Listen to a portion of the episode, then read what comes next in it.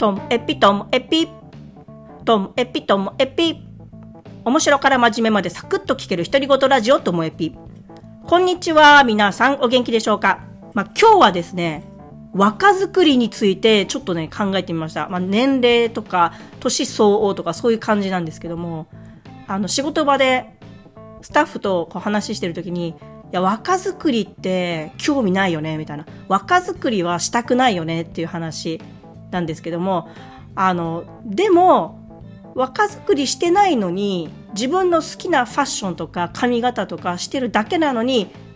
結果、周りに若作りって見られるのが一番恥ずかしいよねって話だったんです。若作りしようとしてやっていて、あの人若作りして頑張ってるねはいいんですよ。でも、そうじゃない。意図せずして自分で好きに来てるくせに結果若作りに見えてるって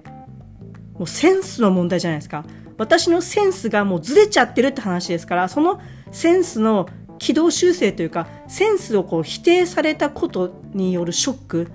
なんか私立ち直れないんじゃないかなって思うんですよね。もうそれが怖いです。で私自身はあのずっとこう顔が赤ちゃん顔っていうか子供顔なのであの若く見られることの方が多かったんですよね。あの20代とか。30代の時って。でもも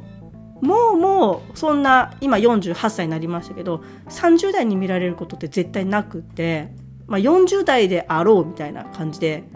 で最近ここ12年でなんか50代に思われることもあったんですよ。でもまあ50代に思われたのはあのリアルじゃなくてオンラインで会ってる人とかあと喋り？主に喋りだけ聞いてる人いやそうなんですよね。私メールだけのやり取りしている仕事相手の人とかに実際に会ったらもっと怖い感じの年上の人だと思ってましたとか言われるんで多分、うん、中身。中身はすごい老けてんだと思うんですよね。ただこう見た目とか喋った感じのこの感じであ年相応に近づいているっていう感じなのかなと思ったんですよね。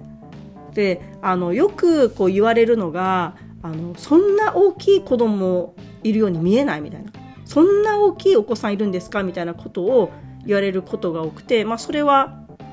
仕事でも言われますしあとは、まあ、子連れじゃない場。例えば、まあ、熱中小学校でも言われたしなんかそういう仕事とかプライベートの時間に私何でしょう、まあ、いい意味で言うとこう初対地見てないっていうのはある意味いいのかもしれないけど母性や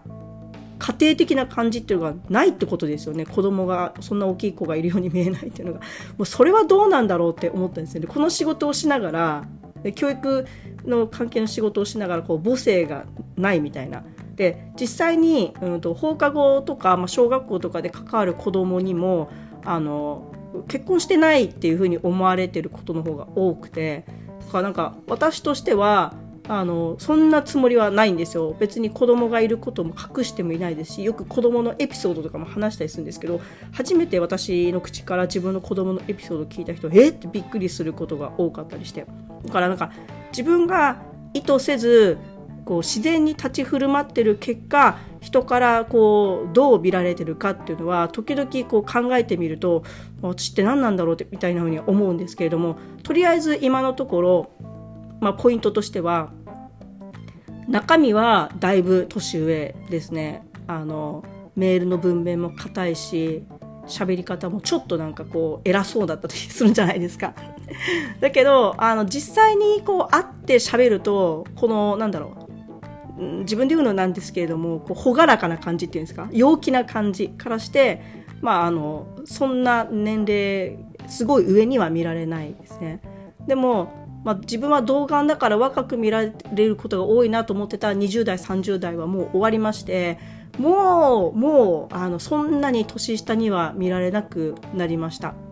はいそして何よりも子供がそんなに大きい子がいるように見えないこんなにこうね、頑張って子育てしてきた感じっていうのが、にじみ出てないっていうのが自分では不思議なんですよね。めちゃめちゃ子育ての話とか、このポッドキャストでしてるじゃないですか。あと友達ともそういう子育ての話で盛り上がるし、子育て経験を生かして仕事をしてるのにもかかわらず、そんな大きい子がいるように見えないの。これが不思議でたまんないですね。どういうことですか？もし、あのそれについて、私が子供が大きい子がこう、ね、いるように見えないっていうのが、どういうことなのか解説できる方がいたら私にぜひ教えていただきたいなと思っております。はい。何のこっちゃでしょうか。今日も最後までお聴きいただきましてありがとうございました。さようなら。